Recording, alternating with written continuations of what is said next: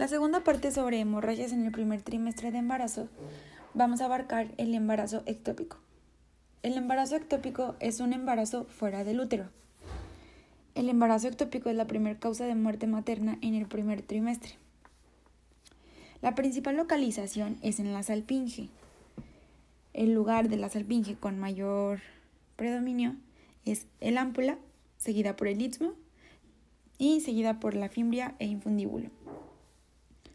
Los factores de riesgo para tener un embarazo ectópico es haber tenido un embarazo ectópico, previo, cirugía tubárica, eh, un embarazo asistido, EPI, el consumo de tabaco o el uso de DIU.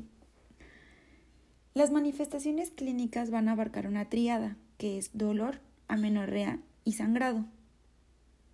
Y se puede agregar una masa anexial, además de poder tener irritación peritoneal, entre otros.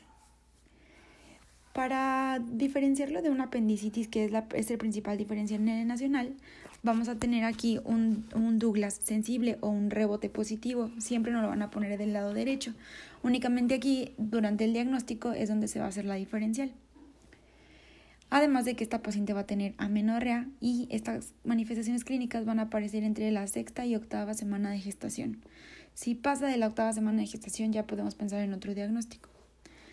El diagnóstico se va a hacer por medio de la hormona gonadotropina humana y esta por lo general tiene que estar entre 1500 o 1800 para arriba, más un ultrasonido, donde el ultrasonido, como ya lo habíamos comentado, va a tener un útero vacío.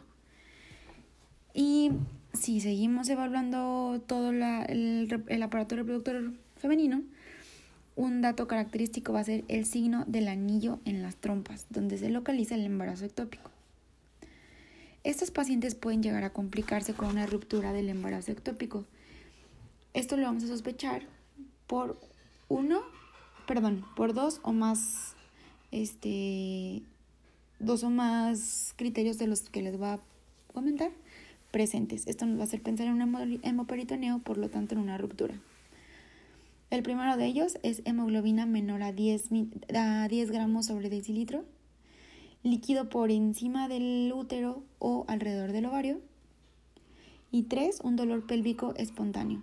Dos o más de estos nos hacen diagnóstico de hemiperitoneo y diagnóstico de ruptura por, por consiguiente. El tratamiento se divide en tres. Uno, e, expectante. La guía de práctica clínica lo menciona, pero refiere que no se usa en nuestro medio por el riesgo de, de ruptura o de hemorragia. El segundo va a ser el médico. Aquí vamos a tener una paciente que no tiene contraindicación para nada para el metotrexate y es una paciente que no tiene alterado ni el sistema nervioso central, ni el pulmonar, ni el gastrointestinal, ni el renal, ni el hematológico. O sea, una paciente completamente sana y estable. Esa base de metotrexato más ácido fólico por tres meses. Además de esto, a estos pacientes que lo manejemos con metotrexate se tiene que agregar anticonceptivo también por tres meses. Ok, y de ahí nos iríamos al quirúrgico. El diagnóstico, de hecho, el estándar de oro es la laparoscopía y ese también es un tratamiento. En la laparoscopía vamos a ver el signo de Arias Estela. Esta laparoscopía o laparotomía es para, para pacientes inestables o que no son candidatas a la terapia con metotrexate. Durante la laparoscopía, el procedimiento ideal y más en una persona que no tiene paridad satisfecha es la salpingostomía lineal, ya que este conserva la fertilidad. Pero si tenemos una paciente con daño tubárico, eh, presencia de ruptura o complicaciones, sería la salpingectomía. Esto es, entonces, con una paciente que tiene daño tubárico y también aquí entra si una paciente tiene embarazos recurrentes ectópicos. Además de esto, hay que recordar que tenemos que aplicar la, la Rogan si la mamá aún no está sensibilizada. Y como dato, hay que recordar que el blastocito es el que se implanta en la fase de trofoblasto. Ok, ahora como extra hay que acordarnos que si una paciente tiene DIU, el riesgo de embarazo ectópico es 1 entre 20. 1 entre 20.